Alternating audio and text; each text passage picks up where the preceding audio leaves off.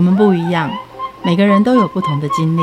当所有的节目都在高谈阔论成功的样板人物时，在这里有一群曾经遭遇到挫折和经历失败的人，正品尝着过去失败好滋味，继续一步一步往他们美好的人生迈进。让我们一起来听听他们的故事与分享，在我们踏出下一步时，有些不同的启示与想法。欢迎收听《失败好滋味》，我是贝大小姐，我是 Rico。哎哎，我刚查了一篇文章，就有发现我们的文章被一个叫雪花新闻的平台给全部转载。哎，那很好啊，你知道吗？被转载代表你是一个咖啊。哎，不对啊，他转载一篇，转载两篇，他是全部转载。哎，而且这个是大陆媒体，哎，怎么办？那就跟他要人民币呀、啊。现在人民币多好用啊！你觉得他会给你哦？他如果会给你，早就跟你说啦，要干嘛偷偷盗？不对啊，他的流量比我们高哎。我们是不是抄他的？人家会误会吧？对啊，那怎么办啊？谁能证明我们是我们写的？然后我们是所有的创作是我们开始的？我告诉你，谁能证明？当然是 Windows Office 啊，整个微软都能证明啊。我那些都有改过痕迹耶。你电脑换几台了？我觉得要跟大陆人对抗哦，一定要有靠山。嗯，还请制裁律师林丽萍律师来帮我们打这个官司，去告雪花。哎，怎么办？我们也能告一个比我们高流量的盗版？其实这是会涉及到说，你们写这些文章内容啊，当初的时候有没有好好的去保存下来你们的创作过程？因为这是属于你们的著作权。我觉得应该是 Microsoft 要来保护我。其实很多人会忽略，就是以为说我有存档在电脑里面，对，然后我什么东西都可以去翻。但其实你 S B 换过好几个，然后硬碟换过好几个，有时候你已经找不出来创作的轨迹了。好啦，其实偷偷告诉你，我也不敢找 Microsoft 啊，他一开我电脑就说 好盗版的。不过我觉得有一个可行性，就是因为你们是有公开发表在网络平台上面，其实你们发表的那个日期就是一个很好的证明，你们是先创作的人。哦，然后他们台湾的时区比较早啊，台湾跟中国不是同一个时区。可是他如果把就是时间点也一样复制过去呢？这就是举证的困难呐、啊。嗯、就是我们这边的话，是你用我们这边上传的时间点。去主张说我们是先创作人，我们应该是享有著作权的人。但他们那边要怎么去篡改的话，那个我们不知道它中间是怎么改的。这时候我们就要区块链了，这才是大概的主要工作范畴有哪些？其实制裁包括的范围蛮广的，像是一般大家比较知道专利权、商标权，然后著作权是比较常听到的制裁的范围。那像是专利跟商标的话，会有所谓的申请注册的这个流程，这是制裁的事务所可以帮大家做服务的。那另外就是说，申请注册下来这个权利之后，嗯，后续的话，如果发生一些纷争啊，或者是需要去跟主管机关做一些法律文件上面的说明，甚至是遇到行政诉讼的话，那这个部分就会是律师可以去帮客户进行的部分。著作权还有包含哪些权利？著作权一般来说是包含著作的人格权跟著作的财产权这两个部分。差别在哪？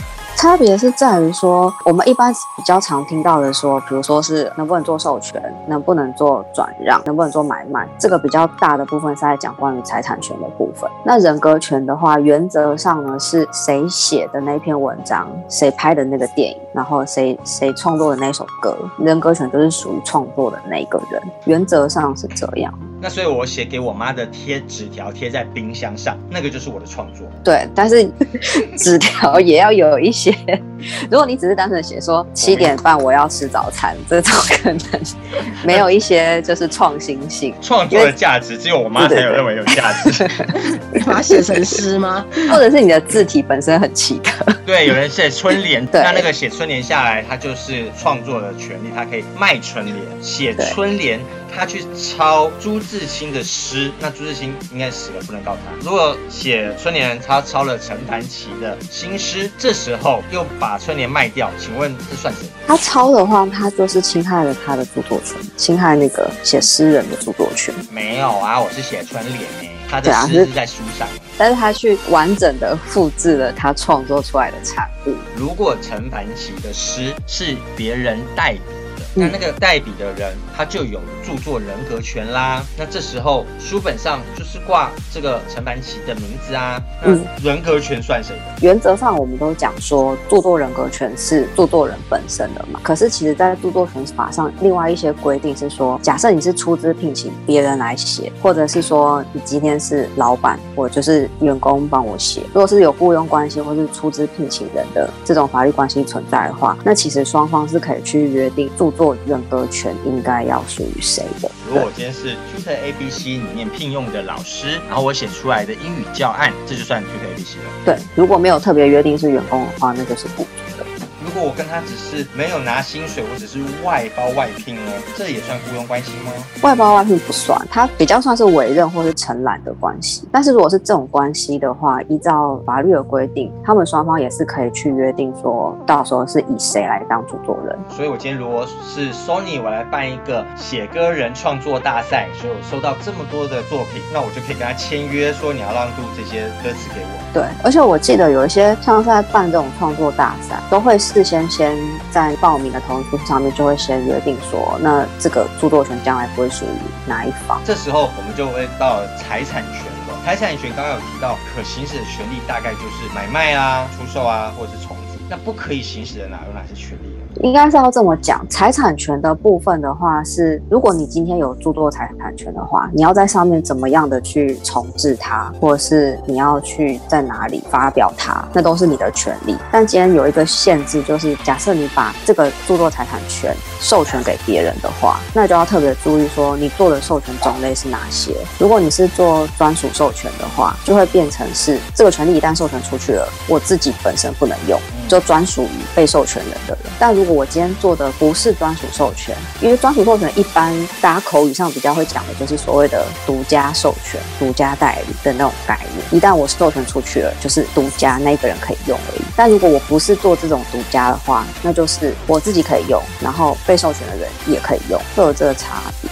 是有些人的作品或者创作是要在别人创作完之后才能完成的啊。比如说我们在拍很多很多的美食。我们只会拍又不会做菜，然后师傅摆来这么漂亮的大摆盘，有的是那个水果雕，有没有很厉害吧？或者是巧克力雕，他这么辛苦的做出来之后，最后他的作品是被吃掉的。那这个拍出来的照片是摄影师的还是厨师达人的？这个的话就是摆盘的本身，厨师本身他在设计他的这道创意的菜的时候，他对于这个摆盘的外观他是有著作权的。可是如果是拍照的那个摄影师，他对于这张照片、这张摄影作品，他也是有著作权的。所以感觉好像是两个著作权人在打架，因为他的著作是有时效性的。对，就是摄影师就是说，如果我没有帮你拍下来的话，你的东西也没有那么多人。知道你摆盘这么美啊？对啊，厨师就会说，那如果没有我的摆盘，也不会有你这么美的照片啊。对啊，你也做不出来啊。如果说是水果雕，那还好。有时候冰雕，如果冰雕大师刻了一个 Hello Kitty，那 Hello Kitty 公司可以告他吗？哎，Hello Kitty 有一个个很好问题，就是 Hello Kitty 它本身很特别，就是这个 Kitty 猫的这个外形，它是一个著作权的标的以外，那个三丽鸥公司针对这个 Kitty 猫的造型，都去申请一个立体商标。对，所以说就是这个的话，就会牵涉到比较复杂的问题，就是如果我今天像是假设有些蛋糕店啊什么的，他们会去做，就是比如说 Hello Kitty 的翻糖蛋糕或者什么的，其实这就有可能会涉及到侵害到商标权跟著作权的问题。我是创作，你没看到我的猫的头的比较大，安，比较小。哆啦 A 梦是变形的哆啦 A 梦，有没有？是是 Kitty 有长嘴巴。对啊，这就是你要么就不要做的太像，不要让人家觉得你是原厂出来的。我觉得这样子的争议就会少一点。嗯，那就会是很丑的哆啦 A 梦，谁要买？呃，其实很多人会认为说，他们这个到底是不是设计合理使用的啊？对，可是这的确会有争议，因为毕竟像三丽用他们这种比较大的公司，他们对于权利的保护会做的比较完善。像是他们除了主张著作权以外，他们还可以去主张商标。可是如果说像是一般，我们回到说你之前提到那个厨师摆盘，然后摄影师去拍照这种比较单单纯问题的话，其实摄影师他就可以主张说，我今天虽然是拍你的摆盘，但是针对你摆盘的这个外观的的那个著作，我可以主张是我在做合理的使用。对，我刚刚一开头说的收证困难，哎，翻糖蛋糕被我吃完了，没这回事哦。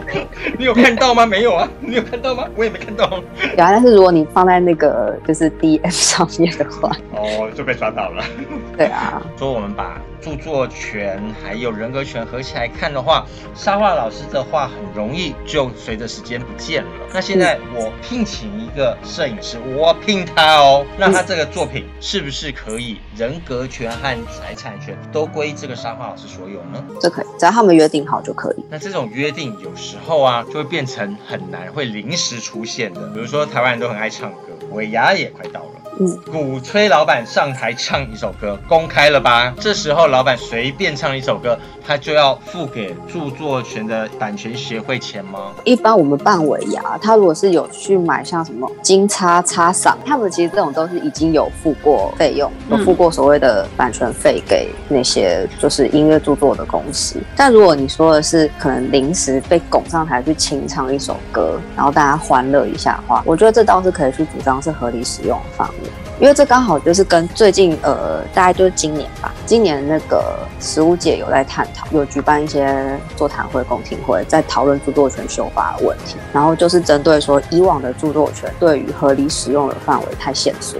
所以会导致说，像是你刚刚说的这种拱上去唱一首歌，或者是甚至像是公园阿公阿嬷早上在放歌跳舞，都有可能会被认为是侵害到那个歌曲的著作权。但是现在这两个案子有点不一样，就是。公园的那个案子，因为它是经常反复性的发生，它就是每天在那边跳嘛，每天用同一首歌。那在以前旧的，今年还没进公听会以前的那个著作权法，会认为这个是需要付费的。是因为侵害到人家著作，而且一案归一案，你周周我都有一案，对，你用几次就要付几次费用。可是如果说像你刚刚那个尾牙的话，尾牙的话，那个不管是在以前的著作权，或者是未来即将修法的著作权里面，我认为应该都会被视为是合理使用啊。因为尾牙又不是经常性使用，你就唱那一首。尾牙，我们我有没有盈利？公园跳恰恰有盈利的是那个舞蹈老师哦，我们都是交钱的，哦要跟老师收钱，不要跟我收钱。对啊，有没有盈利也会是就是涉及讨论。到是不是合理使用的时候，法院在判断的时候很大的一个考量点。哦，不好意思哦，这首歌歌单没有哦，没有办法唱，这可能就是那首歌并没有被版权保护。对，或者是他歌单里面没有附到这首歌的钱，他就没办法唱。竞选场合啊，或看场合，大家很喜欢来一个什么“明天会更好”大合唱，这个？是这种东西，这种合唱也要付费吗？其实这种就是在公开场合演出，它其实需要付费的，它其实需要付费的。嗯天呐，那募款餐会就不要办了。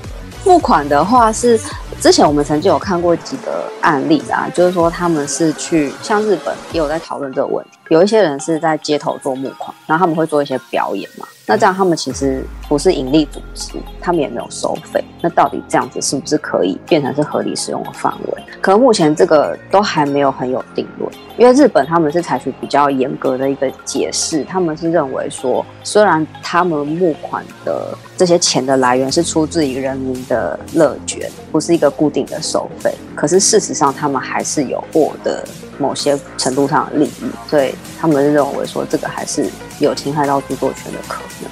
我觉得法律很好玩，就是有时候探讨到后来，其实会变成哲学的探讨。也就是说，我在募款的时候，我是赞同这个社服单位的理念，我没有不是为了这首歌，可是因为借了这样的手段，然后大家又有欣赏的那个共度美好的五分钟，你知道这五分钟我要写歌写的有多辛苦，对不对？所以我也需要这样子的支持，我能够继续写歌，让你募款。社会的这样的结构下面，会变成一种哲学上的探讨，会跟个案事实有点关系。因为假设他今天就是募款募。的钱很少，你又要求说他要付版权的费用，我觉得法官可能不一定会做这样的判断。但他今天可能是拿到一个巨额的募款之类的，就是你不要再扒可怜人，你去找那些肥羊吧。如果像是这些案例还没有很多案例去发展的话，其实还没有到一个可以下定论的阶段。街头艺人在那边唱歌，可能也会被收费。对，其实街头艺人是需要付版权费用的。当然啦，因为那些大咖的艺人都不会再回到街头唱啦，除非人家给他很多钱？莫文蔚在街头唱歌，怎么可能？合理使用范围，谷阿莫他告诉我们这样的电影的小情节，这样子算是合理的使用范围吗？古阿莫他那个时候就主张说他自己是合理使用啊，可是我觉得他的合理使用的话，因为他是去剪一些大片的片段嘛，然后有一些片段会爆雷啊什么的，我觉得他的问题是出在说他剪太多，因为我记得我之前看到一些评论，他的整个影片里面大概百分之八十都是剪别人的影片放在他的影片里面，因为我们在探讨合理使用的时候，有一个很大的考量点是你到底使用别人的著作使用了多少的比例。有百分之八十真的人是有点多，他如果只使用百分之四十，然后剩下的部分是他自己的评论，那可能这件事情严重性就没有那么大，有可能就会落入到合理使用范围。而且他这样子算是重新创作，对，他有主张两个，一个是他主张合理使用，一个主张是他有重新去创作。可是重新创作一样，他也要取得授权，他才可以去重置。所以他在还没有取得著作权同意之前，他就去重置的话，也是会有侵权的问题。对，因为电影公司会觉得大家看你古阿莫就好啦，就没有人要看我电影啊，对不对？我一百二十分钟就被你五分钟就说完了。如果换成影评，它就很明显是另外一个层次的创作。对，因为影评它自己的原创性比较多。古阿莫的他有一点被法院诟病的一个点，就是他的整部影片他自己的原创性可能比较少，比例太少。但是影评就不一样了，影评大概会是整个评论里面可能八成都是在讲自己的感想，然后自己对于这个影片的一些注解。有时候会反而是你先去看影评之后才看得懂电影，帮创作彼此互相拉抬加分的也有可能。然后为了这个产业的蓬勃发展，所以制裁权上面其实可以看到的是，我管太松，好像有人会受伤害；管太紧，好像这整个社会的发展其实是有碍进步的。对，因为制裁权它毕竟是一个比较新兴的法律的权利，它不是像民法、刑法是那种从远古时代就有的。这种权利的话，它其实是你会发现它的规范会跟着社会或者是经济的发展去移动。还有一种，我们也是深受其害啊。比如说，有人就是要把这个变成一个专利，那我们每次说到这个的时候，就要付费。这个法啦，这个东西，这个东西，那我就来申请一个“我爱你”好了。每次说到“我爱你”就拿钱。这可以吗？如果说你要申请商标的话，只要你是跟人家不重复的，不会管到说不会去限制不能申请。你要申请我爱你可以啊，但是我觉得应该已经有人申请过。但是只是说，因为它这种你可以拿来做你的商品的标识，你可以拿来做 logo，跟你同类的商品，比如说如果是我爱你的苹果好了，你在卖苹果，我爱你苹果，那将来做水果相关的行业就不可以用我爱你的这个商标，这是保障你的商标权。可是如果说一般大家在讲话或者写文文章的时候，因为它毕竟是一个一般的用，它不太，它不，它是不能够去拿这个商标权去主张别人侵权的。如果我爱你的苹果，我下次也要做我爱你的苹果。我的设计感跟你就是不一样啊，这样可以吗？嗯，现在的话，在商标做审查的，呃，实物上面商标在做审查的话，是比如说，如果你单纯的就只用“我爱你”这三个字去申请商标，它有可能会因为它是一般通俗的用语，所以不会让你注册成功。但如果你加上一些你刚刚说的可以识别的东西，比如说我加上一个图，或者是我特别设计的字形，好，或者是我中间的字改一下，我可能只是取谐音，那这样子的话，就有可能会变成。是你的商标，因为苹果电脑的苹果是变商标，但它不是我们共同语言讲到那个苹果是没有问题的。那商标上面就会出现那种大企业、大集团，它狂注册就好啦，我就把它通通都把它弄完。下次你踩到我的时候，我就跟你说你不能主张，做，这样不就好吗？所以我是苹果电脑，我就把苹果鞋子、苹果衣服，全部关于苹果的民生用品，反正我买得起。怎样？这样可以吗？对，其实可以，因为像是很多大企业，他会去做这些事情。我知道，好像是中国有那个什么海底捞啊，他就去注册什么河底捞啊，烦哦。然后像是其实台湾也有，台湾像是那个曾祖丹，他有去注册什么曾祖母啊，他就是怕别人。去仿冒他的商标，所以他把很多跟他类似的字型都注册下来。然后有另外一种是，他就是想要去扩展他的商业版图。比如说，他原本是做食品起家的，但是他就想说，我将来反正我大企业有钱嘛，我将来可能跨级什么体育用品店啊，然后什么电脑之后三 C 产品啊，我就一次把我的 logo 去注册在所有我想得到我可以做到的产业别上面。其实这是可以的。知道他有钱，变相鼓励这种行为啊，这样子台湾蓬勃的中小企业怎么活啊？这个是现实上面有一个比较困难的地方啊，因为假设今天这些大企业它是注册这么多商标，假设我是珍珠丹好的，大家都知道我是卖手摇饮的嘛，可是我可能去注册一个，比如说 USB 的品牌。然后 USB 的品牌叫珍珠丹，但是我三年之内我都没有去做 USB 的这个商品。有另外一个厂商，他想要把他的 USB 叫做珍珠丹，他就可以来撤销掉我的商标。这个就是变成是你要等三年，你真的看他三年没用，你才可以去主张要撤销。台湾的中小企业三个月都等不到，赶快卖还要等你三年。像商标跟专利的这种有注册权利，他们就是先注册先赢。先开不见得先赢，先注册才是先赢，所以在开的时候要先注册好。可是 MUJI 开的时候在日本注册好了，他并没有想到中国人会给他搞这招，对，他就被搞了。刚刚谈到商标，其中还有一块叫专利，专利的话就跟我们有一点点遥远了。制裁律师在处理专利上面会有遇到哪些比较复杂的事情？我必须得说，就是律师本身这个角色，我们自己本身没有那么多的，应该要怎么样？我们没有那么多的技术背景，像是你刚刚提到的商标跟著作权，这都是律师比较好处理的。但专利的确是律师本身比较难处理，所以像是依照我们事务所的形式的话，就是我们会有自己的专利师、专利工程师，那他们本身可能是学电子的，或学化工的，或是学生医的，然后由他们来主导技术内容。好，如果说今天有一个新药要上市了，那我们可能就是找熟悉那比如说药学系背景的专利工程师去写专利说明书，他们才会写得出来那个技术内容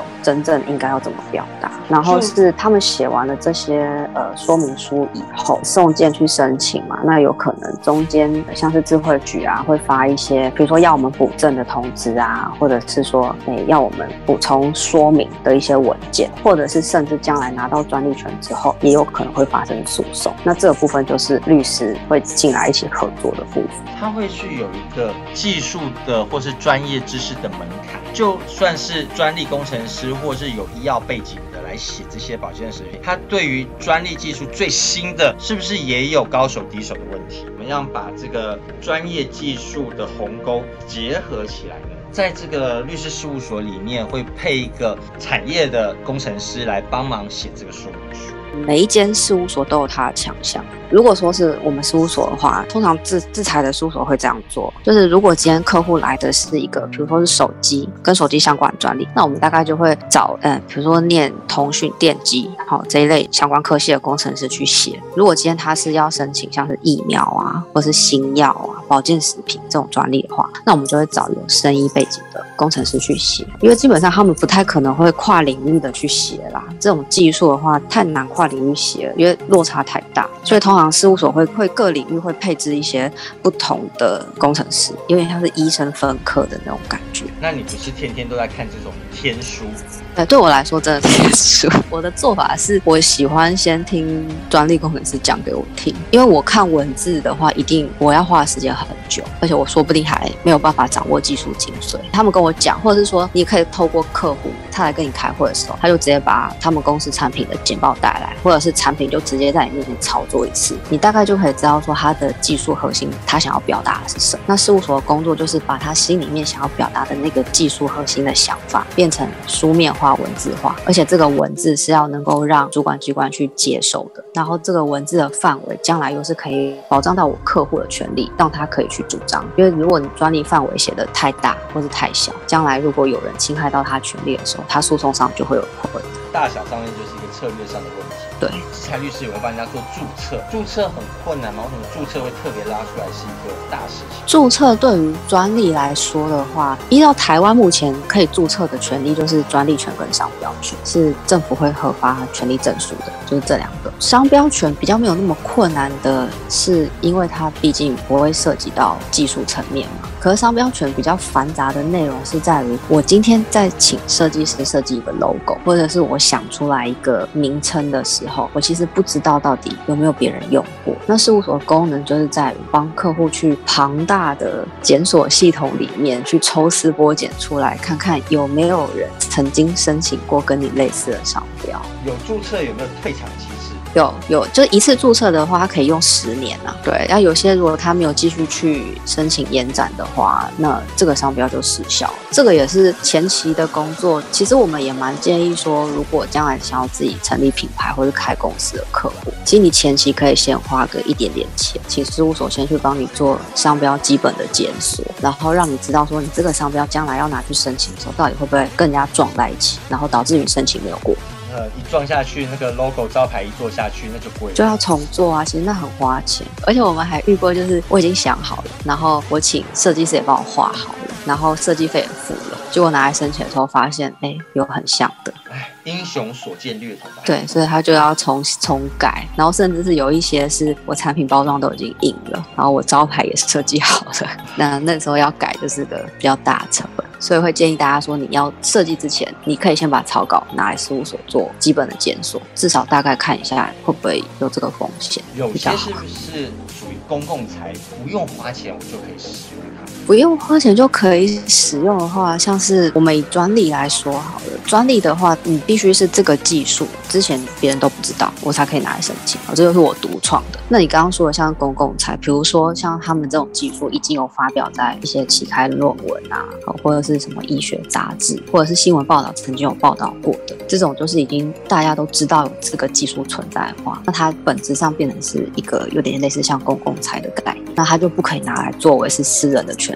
所以就没有任何人可以拿来申请成商标或是专利，因为大家都想说我要在巨人的肩膀上往上走，如果全部都没有公共财的话，不沟通学术就没有办法往前走了，纠纷吵来吵去，所以应该打不完的官司吧？打不完的官司 其实也没有啦。制裁的官司跟其他的官司差最大的差别在哪里？我觉得最大的差别是在于制裁的官司会会面临到是举证上面会比较困难。那举证困难分两个部分啊，一个是说，如果我今天自己是权利人，比如说我在写一篇文章，然后或者是我在做一个新的发明，其实一般人很难说我会从头到尾去记录我的创作过程，我不会去写说，呃，我几点几分的时候实验室做了什么结果出来，然后产生了什么化学反应，然后我也不会去写说几年几月几日我写到了第二段的第一行，不会去做这种详细的记录嘛。那这时候呢，就会有一个问题是，假设别人来质疑说你不是真正的权利人，你这时候你就要把这些过往你创作过程拿出来做佐证。可是其实很很少有权利人拿得出来啦。律师提醒我们了，后我们开始要写部落格文的时候，我就要在 FB 拍一张炫耀文，我要开始写喽。对，而且这是一个重点，就是你除了拍炫耀文说你要开始写以外，你除了可以证明你自己是什么时候完成创作以外，你也可以证明你自己就是创作人。因为有时候你光是 po 文章上去，你根本没有写你自己是谁，谁知道那谁写的？你怎么主张那个人就是你？唉，法律上说，举证的一方就是败诉的一方。所以通常这个举证如果这么困难的话，又不是这样说。你看打人，他打在我脸上，我去验伤，监视器可以拍到，对啊。只是在制裁权就比较，你总不会架一个监视器在旁边，然后录自己写作的过程。要也是可以的，就是 TikTok 时代解决这种事哦，我就架在那边，嗯，开始写了，开始在那边表演。对，这其实是蛮好的一个证据啊。唉，真的是伤脑筋，有太多太多的问题。所以制裁律师会建议我们什么样能够避免，或者是你的创作受到保护，以及避免有这些当你要创业的时候有这么多的纷争困扰。我觉得还是要跟大家说一句，就是千金难买后悔药，因为有时候我们真的是在做制裁保护的时候，你前期投入的成本真的是最低的。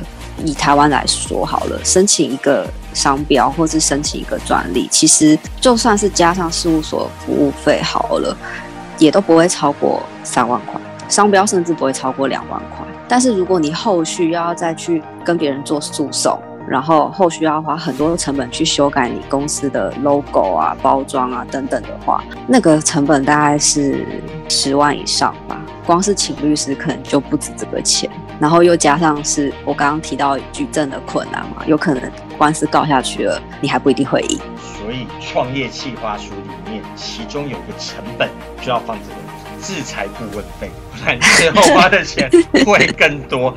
那我们当时八年前就没有认识你，不然怎么会被雪花欺负到现在？谢谢。节目最后一起来听王力宏跟范晓萱带来的《雪人》，我们下次见，拜拜。Christmas to you，我深爱的人。好了，整个冬天在你家门，Am I your snowman？我痴痴痴痴地等。